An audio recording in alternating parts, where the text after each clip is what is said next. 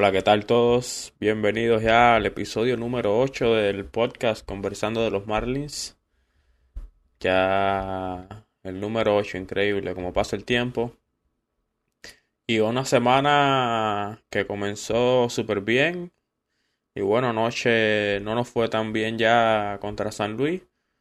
Pero vamos a estar hablando de todos estos juegos. En general terminamos la semana 3 ganados, 2 perdidos. Nos jugamos el miércoles. Después tuvimos la serie esa de 4 juegos contra los Phillies, que terminamos 3, 3 y 1 contra ellos. Y entonces ayer perdimos contra San Luis. En cuanto a la serie esta de Filadelfia, la mala noticia es que no importa qué tan buenos sean los Phillies y qué tan malos seamos nosotros uh, alrededor de los últimos años, siempre le ganamos a Filadelfia. Filadelfia es el equipo que, los Marlins pueden contar con que le van a ganar. Por muy mala que esté la cosa, salimos adelante contra ellos.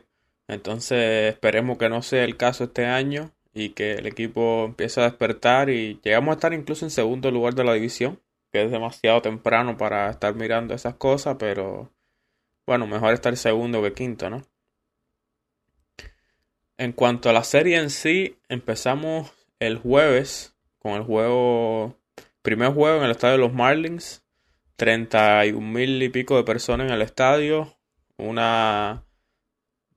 Yo no fui, no, no vivo en Miami ahora mismo, pero tengo familiares que fueron y dice que estaba genial. La gente gritando y como nunca, como nunca se ha visto el estadio de los Marlins para un juego de, del equipo que es buenas noticias y pensé que iba a durar un poco más alrededor del fin de semana, pero bueno, ya el jueves, ya el viernes, perdón, y el sábado la asistencia era de 12.000, 20.000, cuando más, y ya estaba más en lo que normalmente vemos. Pero qué bueno ver la afición de Miami ahí apoyando al equipo el jueves. También empezó el playoff del baloncesto, eso también puede ser otra, otra cosa que esté afectando esto un poco.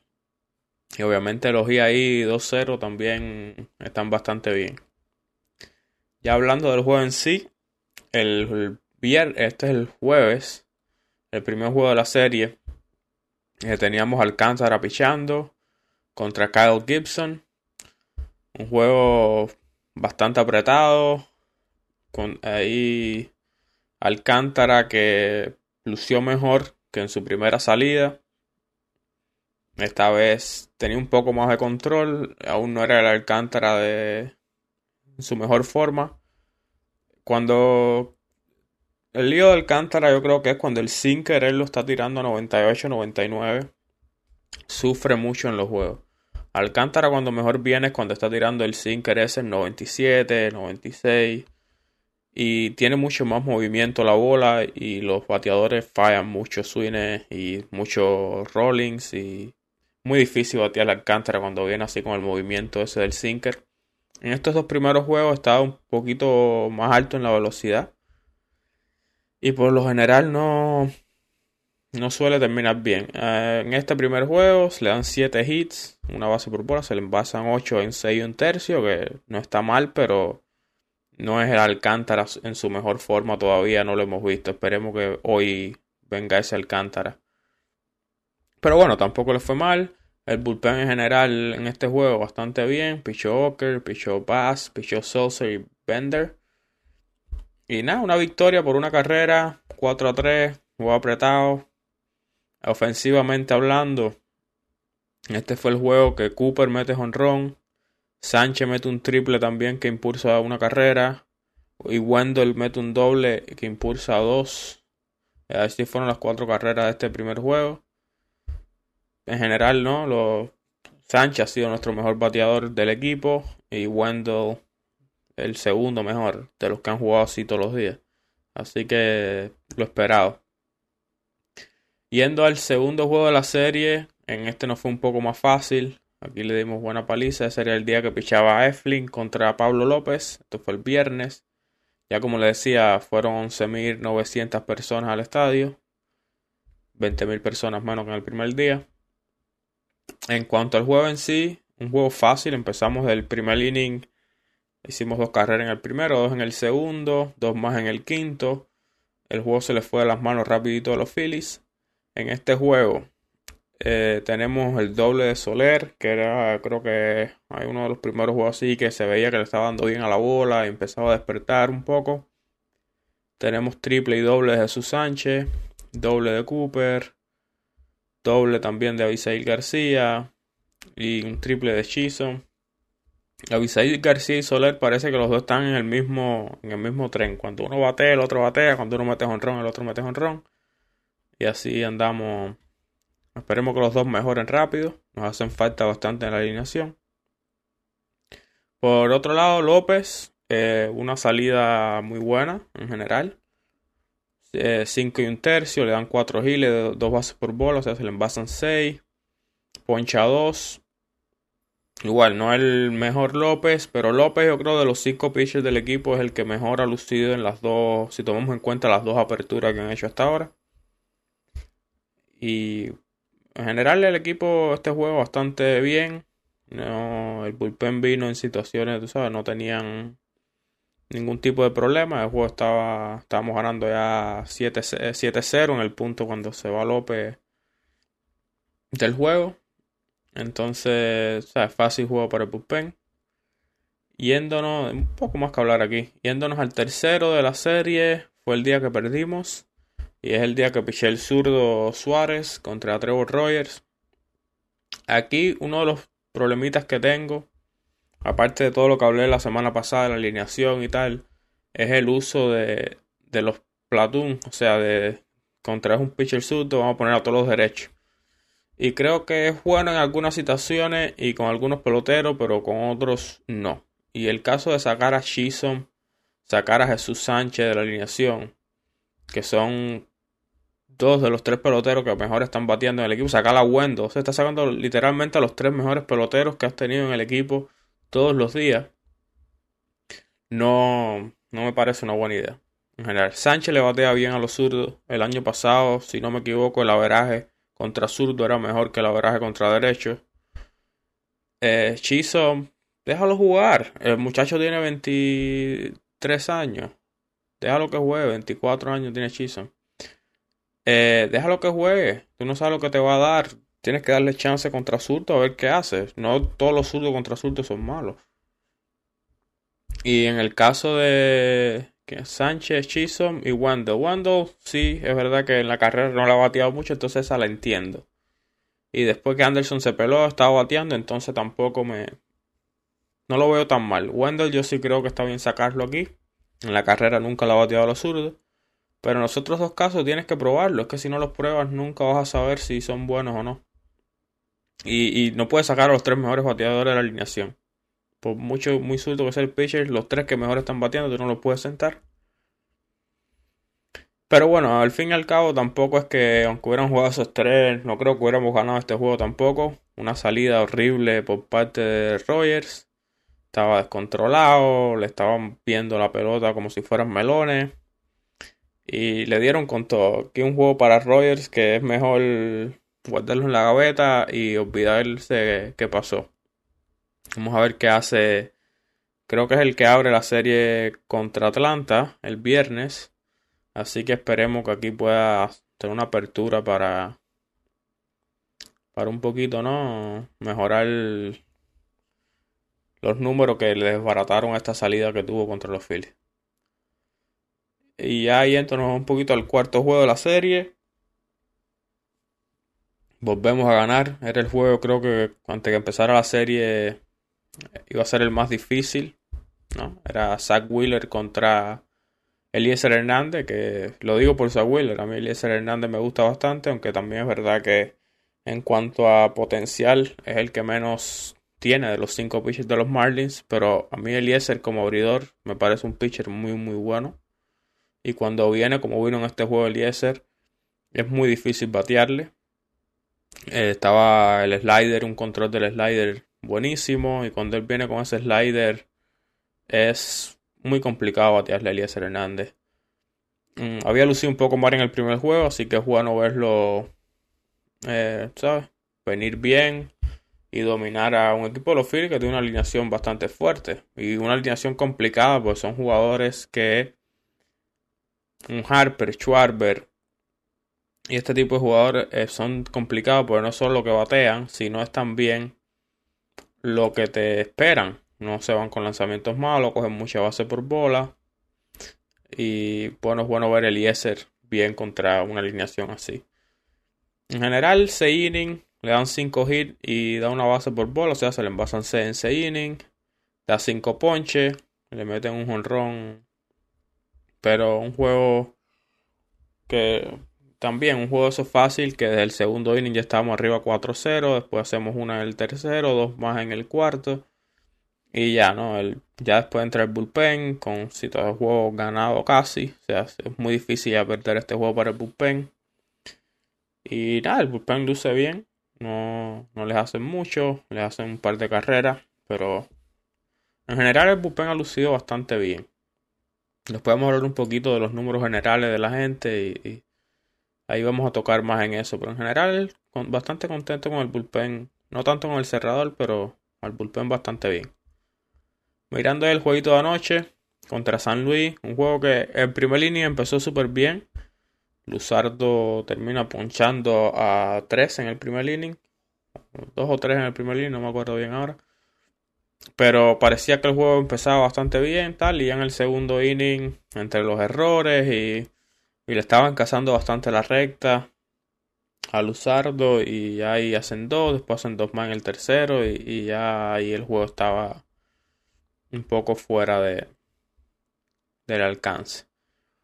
Por cuanto al equipo como tal, e incluso la salida de Luzardo, bastante malucha. También es verdad que los errores mm, no lo ayudaron. Y Luzardo, lo que más quiero ver de él este año, y él dijo, también habló de eso también, dice que fue una de las cosas que quería trabajar, era que cuando los juegos se le complicaban, él se iba del juego. ¿no? Le hacían dos carreras y ya él se iba del juego y Después venían, ¿sabes? Obviamente le caían más.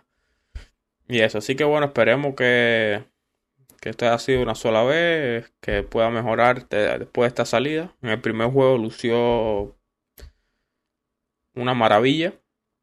Y en el primer inning de ayer lució de lo más bien. Entonces, yo creo que no es ni el pitcher que pichó el, el primer juego, ni el pitcher que pichó anoche. Creo que estaba más en el medio.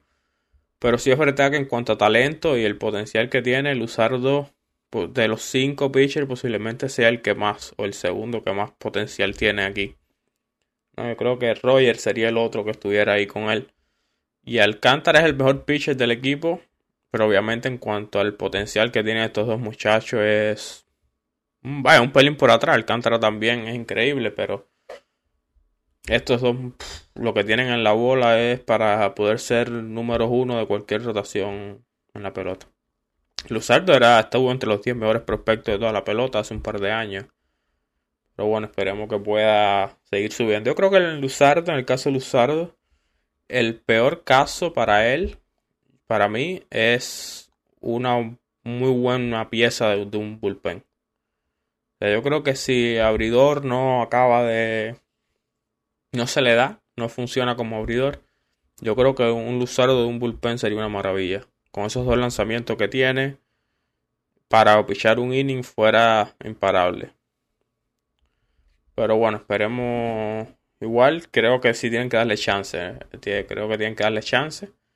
Es joven todavía y se te puede convertir en un número uno de un staff de picheo. Así que tú no puedes tampoco rendirte con él y moverlo para el bullpen y ya está. Yo creo que están haciendo bien darle chance. Y en el peor de los casos, bueno, lo mueven para el bullpen y ven qué puede hacer de, de ahí. Ahora, después de esto, vamos a tocar un poquito en lo que es el equipo como tal. Porque aquí sí hay cositas que quiero hablar. En cuanto al equipo como tal, primero que nada, De la Cruz ha lucido fantástico fantástico. Ha metido algunos honrones, ha bateado, pero lo que más me ha sorprendido de todo, y es por lo que yo creo que debería jugar todos los días, es por, la paciencia que está teniendo en home, envasándose cuando hace por bola. Se está envasando más del 50% de las veces. Yo creo que tiene que jugar. Obviamente ha jugado 7 juegos, tiene 15 veces al bate. No se puede sacar mucho de ahí.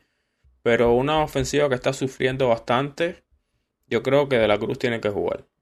Eh, yo creo que Soler y García no están bien. Están bastante mal los dos. Pero los dos tienen una carrera que los respalda. Y van a mejorar el bateo. O sea, por la carrera que han tenido, uno sabe que, van a batear y tiene un poco más de confianza en que van a batear. Yo creo que ahora mismo, hoy por hoy, la decisión de la alineación de la Cruz debería estar dentro y sería entre Cooper y Aguilar.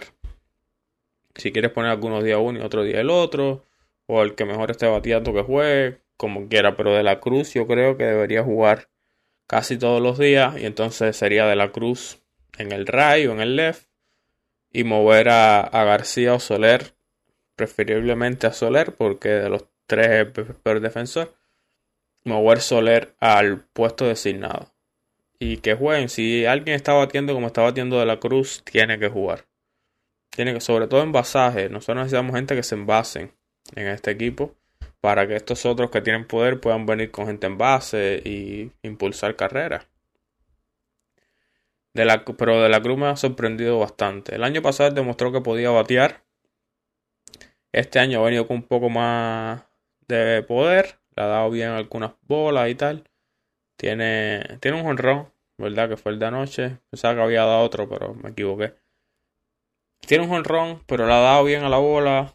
Le ha dado con fuerza. Y nada, pero lo que más me sorprende, como les dije, es las bases por bola y el porcentaje de envasaje.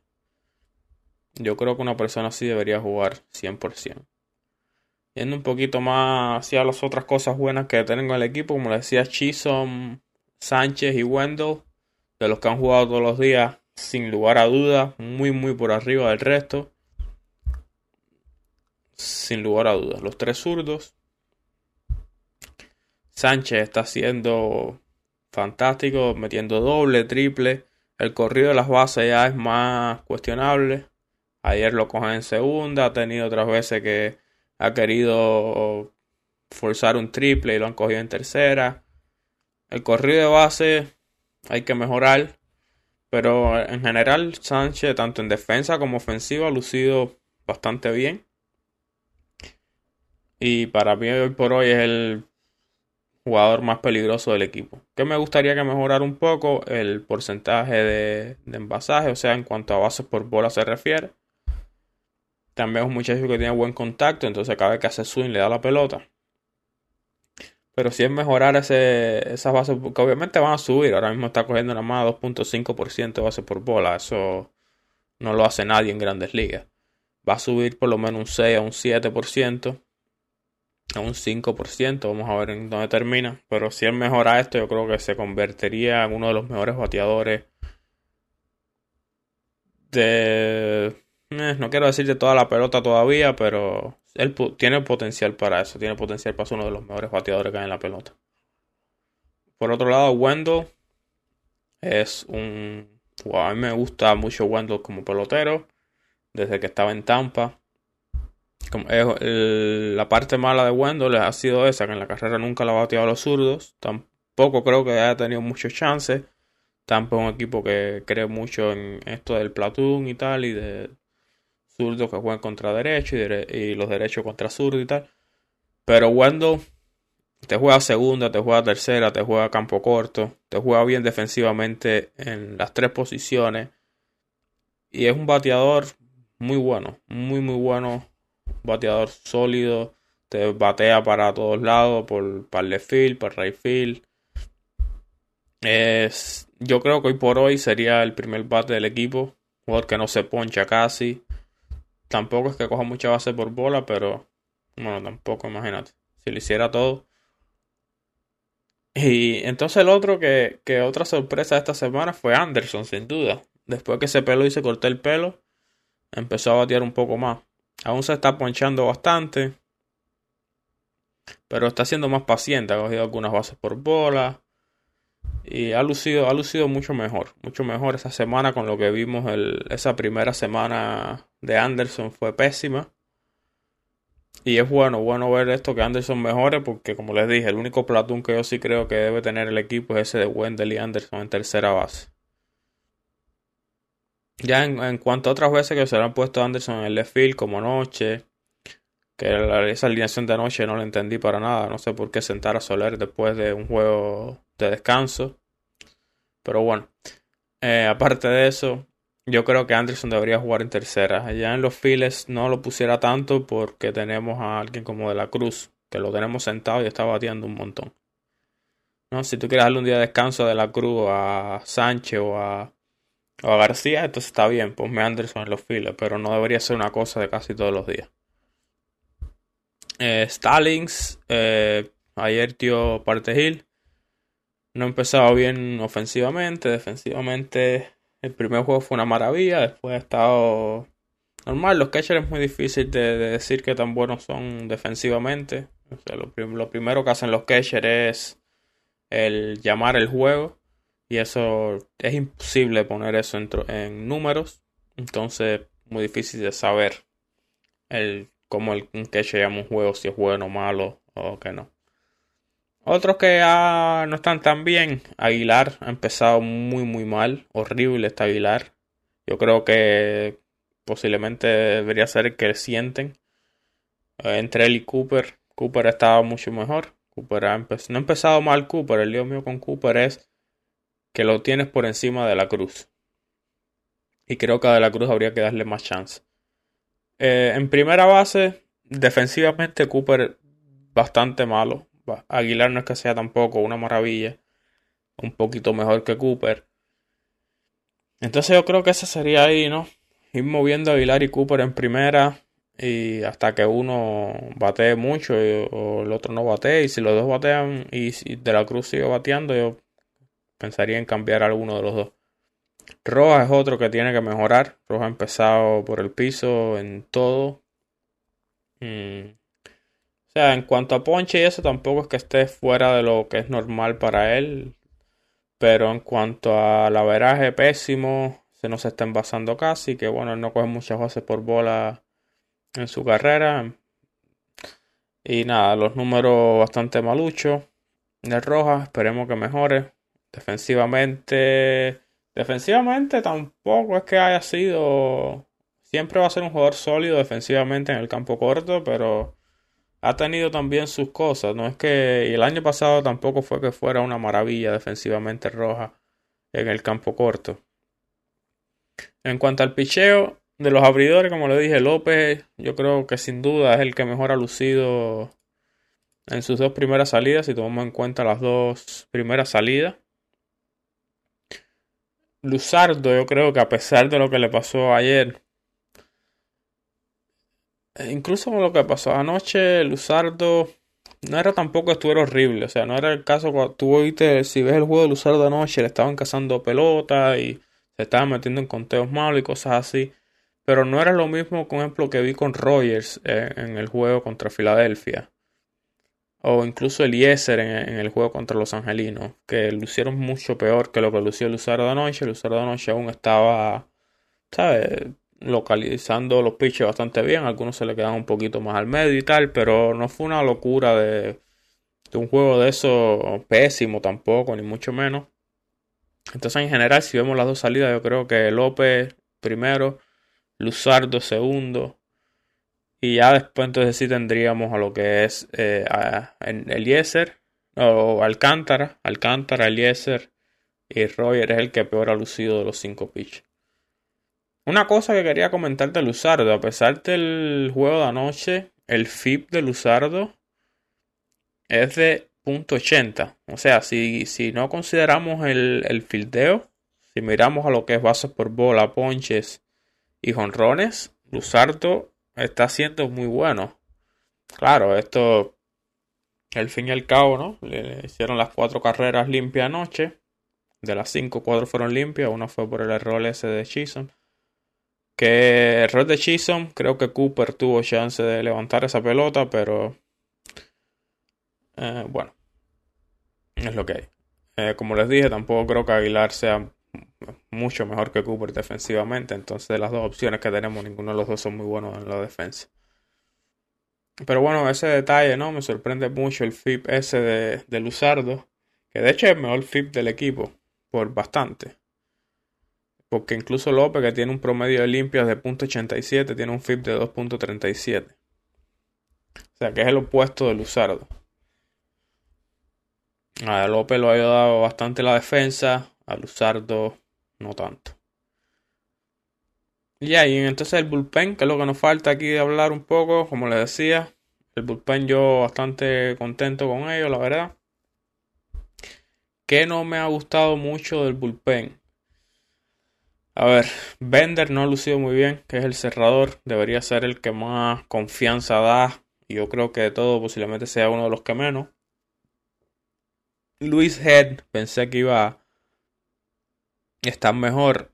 Mm, aún no le han hecho carrera, pero no. Eh, eh, no me ha convencido tanto. O sea, no ha ponchado a nadie, ha dado haces por bola.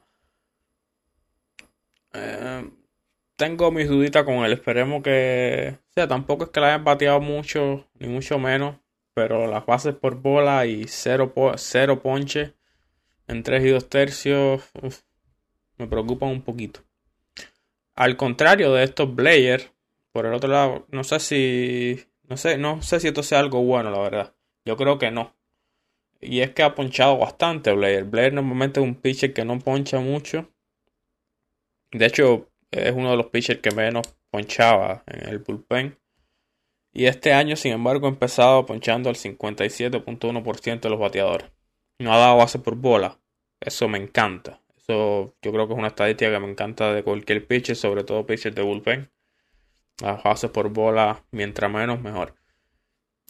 Pero me preocupa mucho de Blair esto. Él ha subido mucho los ponches, pero él era un pitcher de, coger muchos rollings. Y este año lo que ha cogido es nada más el 33.3% de los batazos que le han dado han sido rollings. Le están poniendo la bola en el aire y para el tipo de pitcher que es Blair, yo no creo que eso sea algo bueno. A mí me gustaba el Blair, el de que, ha sido toda su carrera. Poncha poco, pichea para contacto, coge muchos rollings. Ese es el tipo de pitcher que me gusta. Si mejora los ponches y puede mantener el porcentaje de, de rollings, está bien. Pero hasta ahora no lo ha hecho. Vamos a ver qué pasa ahí. Igual, pocos innings. Estamos hablando de dos innings pichados, así que tampoco se puede. O sea, son, son muestras muy, muy pequeñas. Pero bueno, son las cositas así que he visto hasta ahora que han cambiado bastante. Uno que sí me ha gustado mucho es Tanner Scott. Tanner Scott le han dado un solo fly en lo que va de. En sus cinco innings pichados que tiene. Le dan una sola pelota, la han puesto en el aire. Fue un jonrón fue un jonrón. No es lo que uno quiere ver. Pero está cogiendo mucho rolling. Está ponchando muchísimo. Y bases por bola no es que haya sido una maravilla, pero no está tan mal. Entonces, eh, o sea, para lo que esperaba del año pasado fue un pitcher que, que igual, no, es que le hayan bateado mucho ni nada, pero dio muchísimas bases por bola el año pasado Scott. De los dos que cogieron de Baltimore, entre él y Saucer, yo de él no esperaba mucho, la verdad. De Solskjaer sí esperaba más, por eso Solskjaer no, me ha, no es que me haya sorprendido mucho. Solskjaer era un pitcher bueno el año pasado, este año ha pichado súper bien también. Un poco, pero un poco esto me lo esperaba más. Scott me ha sorprendido bastante, la verdad. Y así de los otros que no se hablaba mucho, el caso de Potit y, y de incluso Castaño, Castano, como le dicen. El año, ayer lució bastante bien. Me pichado para de no le han hecho nada. Y Potit igual, Potit ha pichado a 4 y 2 tercios. Ha lucido bastante bien. Y Potit es un pitcher que yo creo que hablé de él en un video de los que hice de cuando el sprint training. Y dije que Potit es un pitcher que a mí me gustaría mucho como relevista. Y es, un poco el razonamiento, es más o menos el mismo que, acabo de hacer con Luzardo. Es, un, son pitchers que, que tienen dos lanzamientos muy muy buenos y entonces cuando abren, eso cuando pasas por la tercera ronda o, la cuarta vez que te enfrentas al mismo bateador con solamente dos lanzamientos es más complicado. O te pueden, un poco lo que le hicieron a Luzardo, que se estaban yendo menos con la curva, a no ser que, tú sabes, te la dejaran medio o algo así. Y le estaban cazando bastante la recta. Entonces el problema con Potit pasaba lo mismo. Bueno, Potit es un poco, no quiero decir que es Luzardo, el Luzardo derecho del equipo, pero es el Luzardo derecho del equipo con menos potencial. Para, para que me entiendan. Obviamente Poti no tiene el potencial de Luzardo, pero tiene tremenda curva. Tiene una curva magnífica también. Y una buena recta. Una recta que estaba en 94, 95 como abridor. Pichando al bullpen puede subir, puede ser un 96. ¿no? A algunos pitchers le pasa eso, ¿no? Que obviamente tienes que pichar un inning y suben un poco la velocidad, un par de millas y cosas así.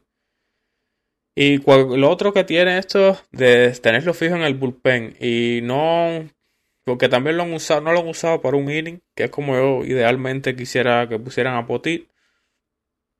Lo otro que tienes que puedes, nada te, puedes dedicar a entrenar esos dos lanzamientos y poner esos dos lanzamientos que sean dos cuchillos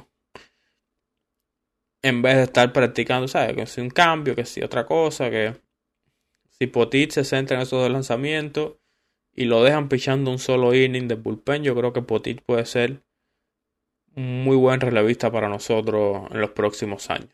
Pero bueno, vamos a ver qué pasa. Vamos a ver qué pasa ahí. Mirando un poquito así de esto es más complicado porque es un poco complicado hablar de la defensa sobre todo con, con muestras tan chiquitas, obviamente no significa nada.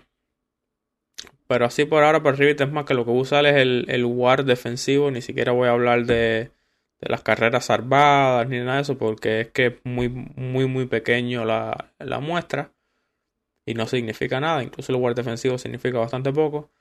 Pero así bien, obviamente Stallings está primero. Tampoco creo que esté al nivel de otros años. Eh, o sea, Stalin estamos hablando de que es el mejor, fue el mejor catch defensivo el año pasado en la pelota, un guante de oro. No es que esté mal este año, es que no he visto que está al nivel del Stalin de Pittsburgh el año pasado. A dejarlo claro. Sigue siendo muy, muy bueno. Rojas. Estado sólido, como le dije. Ha, ha hecho, tenido sus cositas malas y eso, pero bueno, ha estado yo creo mejor que averaje. Se puede decir.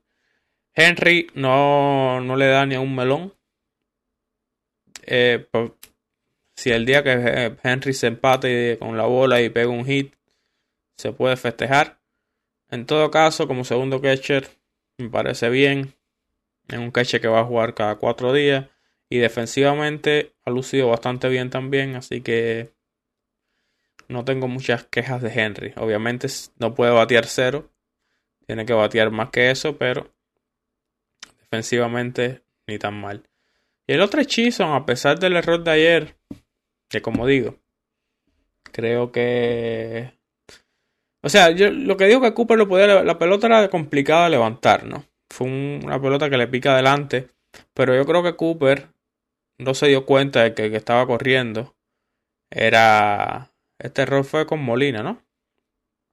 Literalmente, Molina estaba caminando para primera base. Él se había dado por vencido en la jugada. Si en vez de Cooper estirarse para tratar de coger la bola de, short bounce, se queda para atrás y espera a que la bola suba, la puede coger fácil y hubiera sido igual. Molina no estaba corriendo.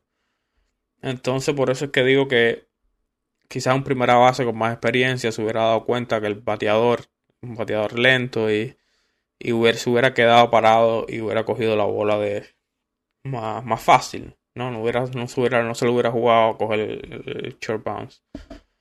Pero bueno, en general, defensivamente, como les digo, bastante bien. Sánchez ha lucido bien. Obviamente no va a ser el próximo guante de oro. Pero ha lucido sólido en el center field. Y Wendell, como le dije, es muy bueno donde quiera que juegue Wendell.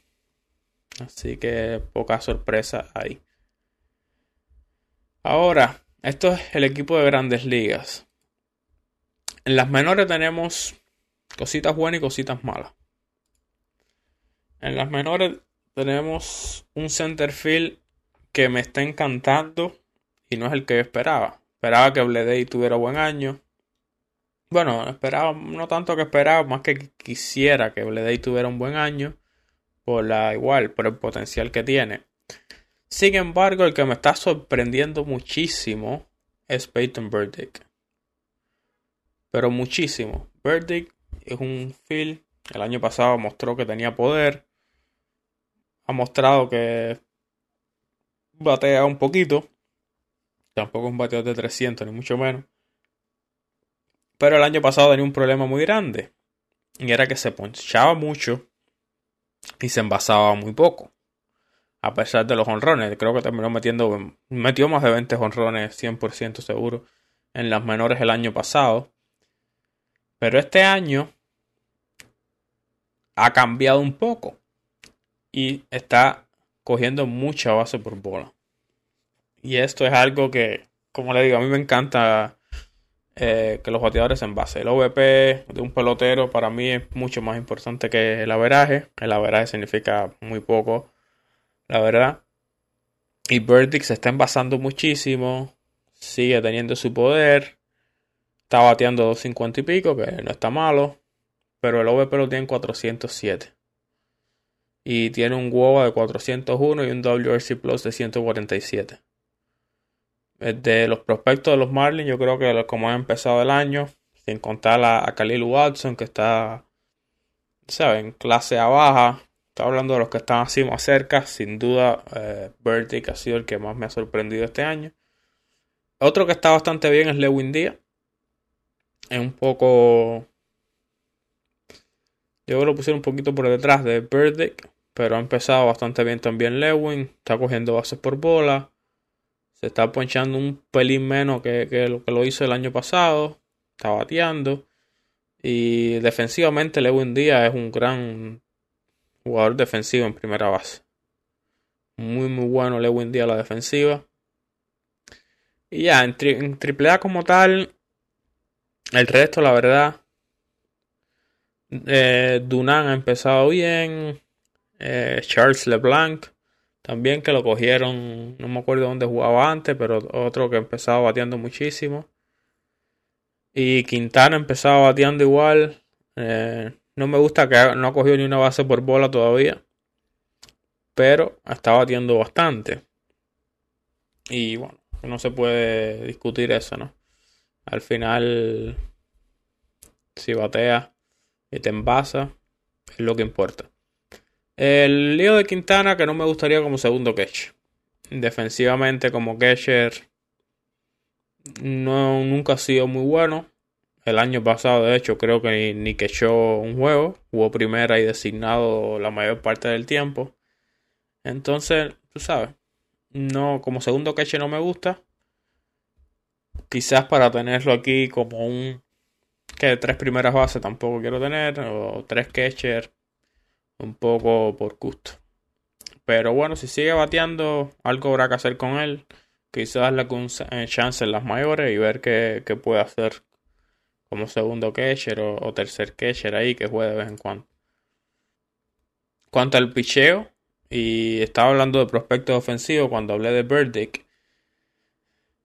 Yo creo que ahora mismo el mejor prospecto de los Marlins y obviamente ahora mismo porque estoy tomando en cuenta ¿no? lo cerca que están de grandes ligas es Max Meyer. Meyer ha tenido ya tres salidas en las menores. Ha dominado en las tres. La primera dio un poquito de bases por bola. Pero en las últimas dos ha estado espectacular. Espectacular, espectacular, espectacular. Ayer incluso se enfrenta a Cuña. Eh, lo domina dos veces, una le da un doble. Pero el muchacho está dominando AAA a un nivel increíble. Que no, literalmente no lo han hecho casi nada. Está eh, dando 1.84 bases por bola por 9 innings, o sea, un 5.7% de base por bola. Y está ponchando el 37.7% de los bateadores.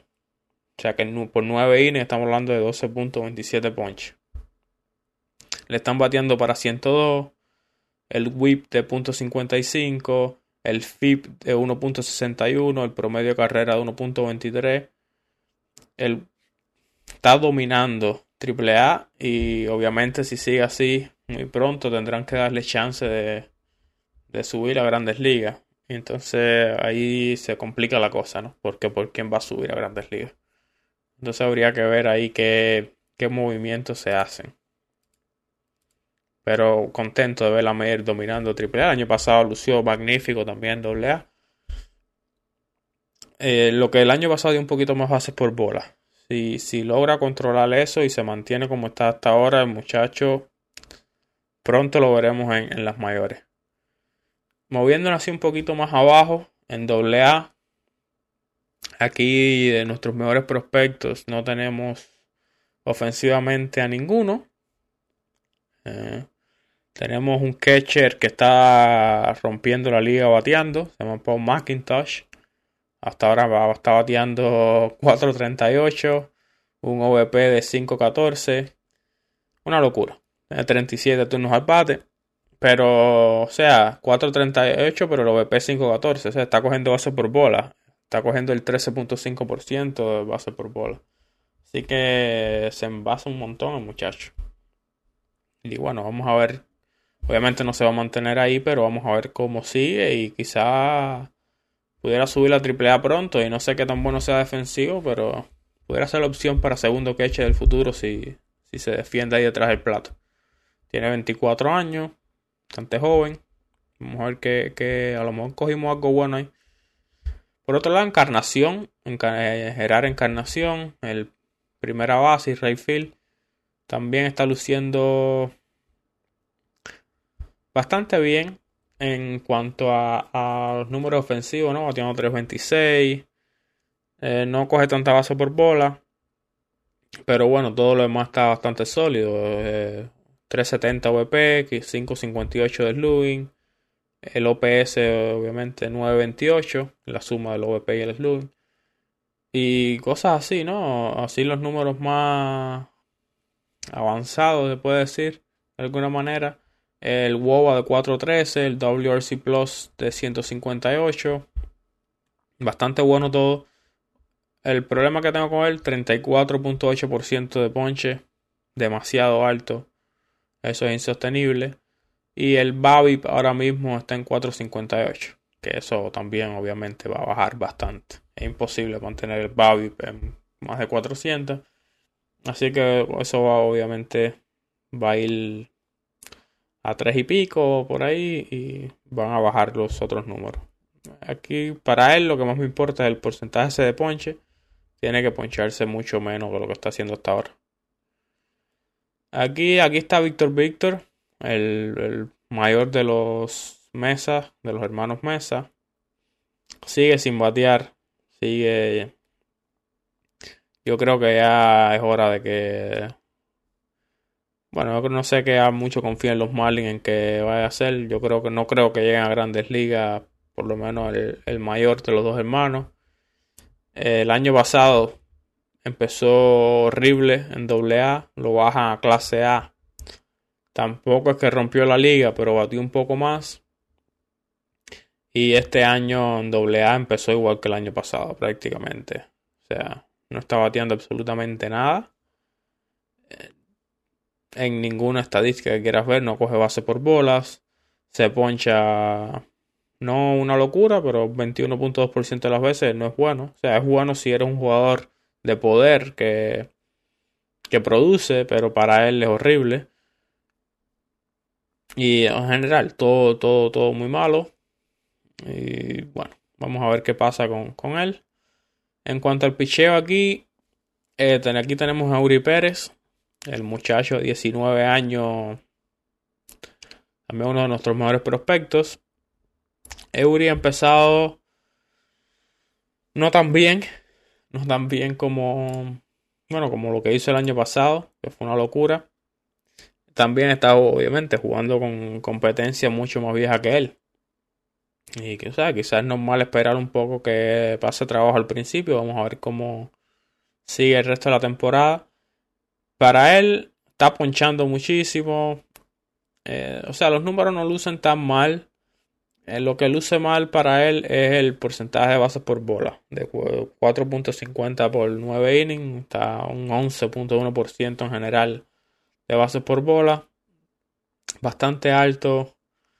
Hay que ver ahí, eso es lo que más habría que arreglar. Cuanto a los números, está pichando para 6.75, lo que ha pichado han sido 8 innings, así que tampoco se puede sacar mucho de ahí. El FIP en 4.01, o sea, el FIP por lo menos está mejor que el promedio de carrera. Y el, el ex-FIP, o sea, el expected FIP, o el FIP esperado sería la, la traducción al español. Es, es de 3.53, no, no es horrible, no es una maravilla, pero no es horrible. Entonces, tú sabes, pero te dice que los números deberían ser un poco mejor de lo que son hasta ahora. Y yo creo que arreglando las bases por bola, obviamente Euripere va a ser una, una estrella. Vamos a ver cómo sigue el muchacho, que todavía es bien joven, 19 añitos.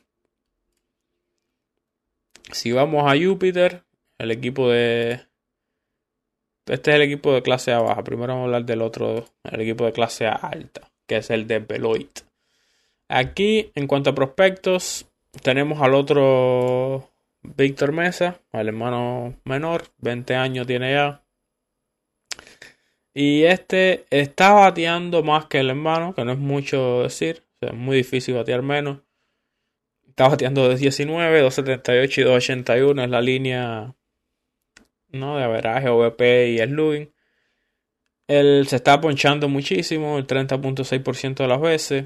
Ha cogido bases por bola 8.3%, que no, no está del todo mal.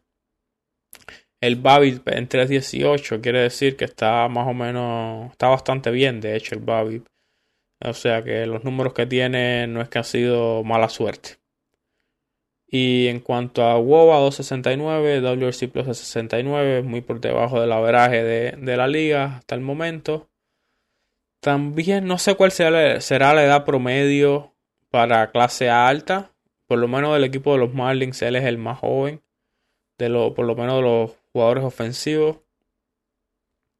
Entonces, tú sabes, también puede ser un poco lo mismo que pasa con Uri Pérez, que es más joven que el resto de la liga. Obviamente para él mucho menos, pues está en una clase más baja y es más viejo que Uri Pérez. Pero vamos a ver qué pasa. Tiene más... De los dos, yo creo que el único que tiene esperanza de algún día poder llegar a grandes ligas es, el hermano más pequeño. Vamos a ver qué hace. Tampoco es que esté quemando ninguna liga, ni mucho menos, pero esperemos que pueda subir y algún día quizás llegar a las mayores. Así por otro lado, aquí mm, Tanner Allen, un prospecto que no es de los... O sea, aquí no tenemos ningún prospecto de los 10 primeros, ni nada así eh, ofensivamente. Eh, pitcher, Dax Fulton, yo creo que es el mejor prospecto que tenemos aquí en, en, esta, en este equipo, equipo de clase alta. Y Dax Fulton no empezado muy bien. En el primer juego le quedaron a palo. En el segundo tampoco es que haya hecho una maravilla. Y nada, o igual son 8 innings, perdón, 9 innings pichados. No está ponchando mucho, está dando mucha base por bola. Y ese, ese es el, lo que más le temo yo a los prospectos, ¿no? Son las bases por bola, es una de las cosas que primero miro cuando quiero ver los números de cualquier pitcher prospecto. Y nada, yo creo que eso es lo primero que hay que arreglar y ya después las otras cosas mejorarán o, se verán cómo se arreglan. Pero obviamente el talento está ahí, los lanzamientos los tiene porque por eso lo eligieron alto en el draft. Pero eh, las bases por bola yo creo que es lo que debe trabajar casi todos los prospectos, muchachos jóvenes que están pichando. Fulton es el el más joven del staff de picheo, es de los 20 años igual que Víctor Mesa Jr., así que también un poquito pichando con jugadores más viejos que, él. Y nada, pero igual, vamos a ver qué pasa con Fulton y, tal. Y en el equipo de clase A baja, donde está el, según MLB.com, el mejor prospecto de los Marlins, que es el Khalil Watson, el shortstop. 19 años también, eh, obviamente menos experiencia que Euripere. Euripere al ser eh, firmado internacional firmó con 16 años. Ya lleva un par de añitos en lo que viene siendo béisbol profesional. Este es el primer año de Khalil Watson. El año pasado tuvo, creo que fueron 15 veces al pate, algo así, antes que se acabara la temporada. Pero este es su primer año completo. Y ha empezado de maravilla, honestamente. Eh, ha metido honrones. Está dando, o sea, bateando 3.43, 3.95 BP, cogiendo un 8% básicamente base por bola. Pero se está ponchando un montón, se está ponchando el 42.1% de las veces. O sea, por mucho que no te puedes ponchar a, a ese, esa cantidad de veces y esperar tener una temporada buena. So, creo que hay que cortarlo mucho, por mucho que esté bateando, creo que no es hora de subirlo, ni, ni mucho. Son 38 turnos al bate, tampoco. Ah, o sea, ni, turnos al bate, estamos hablando de 38 comparecencia. O sea, contando bases por bola y contando todo. Pero eh, es bueno ver que tiene poder, las otras cosas que ha hecho, está bien. Pero lo primero que tiene que trabajar es en cortar ese, ese número de ponche. Eso no, no, le va bien, sobre todo cuando suba a mejor calidad de picheo, clase alta o doble A. El número de ponche va a ser muy grande. Tiene que cortar bastante eso. Pero bueno, por lo demás todo bien. Honestamente, por lo demás poco más se le puede pedir. El otro prospecto bueno que tenemos aquí es José Sala, otro shortstop venezolano, también de 19 años. Este está ponchándose menos, igual ponchándose bastante, sobre todo para el tipo pelotero que es. Eh, ponchándose un 28.2% de las veces, 12.8% de bases por bola. Es bastante respetable, bastante bueno. No está bateando mucho, apenas 182 de averaje. Se está envasando para 308 por las bases por bola. Eso está bastante bien. Y nada, creo que es un poco igual, ¿no? Eh, bajar el número de ponches, y obviamente batían más que 182. Tienes que. Pero bueno, el muchacho igual, bien jovencito. Creo que es su primer año como tal profesional en Estados Unidos. Porque a pesar de haber firmado hace un par de años con los Marlins, en el 2020, cuando tuvimos el problema de COVID y tal, y creo que lo que jugó en las menores había sido en la liga en Dominicana. Y obviamente eh, no es lo mismo ya que jugar más organizado y tener que viajar y todas estas cosas que le trae, ¿no? Ya lo que es las clases, ¿no? Clase A, clase alta y estas cositas. Pero también es uno de los mejores prospectos de los Marlins. Vaya, mm, no creo que no está entre los 10 primeros, pero es bien joven, mucho talento. Vamos a ver qué pasa por ahí. En cuanto al picheo por aquí abajo, eh, honestamente, Aquí de los mejores prospectos no hay ninguno. Así que hay mucho de qué hablar por ahí. Chris Mockma yo creo que es el mejorcito y, no le está yendo muy bien. Así que poco que decir del equipo este en cuanto a pitcher. Pero nada, en, general quería hablar un poquito de eso, ¿no? Lo que pasó la semana pasada, los juegos. En general 3 y 2. Con la derrota de ayer caímos al cuarto lugar de la división. Estamos a medio juego del segundo, así que tampoco. Tampoco muy lejos. Por lo menos mantenernos ahí en la pelea y no caer muy detrás para después tener que subir y. Eh, pero en general, bien. ¿no? Si le tuviera que dar un grado a los Marlins estos primeros.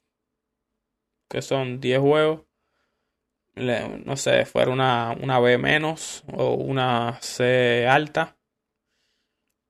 Pero bueno, creo que el equipo tiene para mucho más de lo que ha demostrado hasta ahora. Y estamos ahí, ¿no? Pegados al resto de los equipos. Si cogemos una racha buena fácilmente, podemos meternos ahí en primer lugar del grupo y mantenernos por un buen tiempito. Y nada, de así los Mets han lucido bien. Atlanta ha tenido altibaja. Filadelfia no ha lucido muy bien. Tienen el problema este con Alex Bomb que literalmente dijo odio este lugar.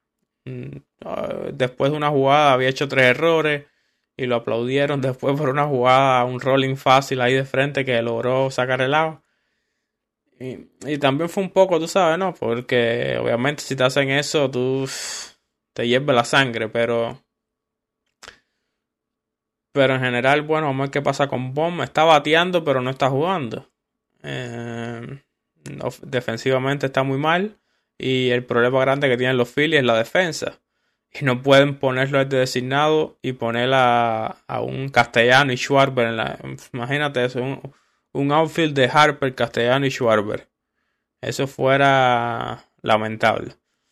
Pero bueno, tienen el problema ese ahí con Bomb. Stott, obviamente, que es el otro prospecto que subieron, está jugando un poco más. No está bateando como Bomb, pero está jugando más y y bueno, al fin, al fin del día yo creo que vamos a tener que cambiar o, a uno de estos de o a Bomb, a Stott no creo que lo cambien, o cambiar a Bomb o cambiar a, Gregorio y, ya, para terminar con ese problema.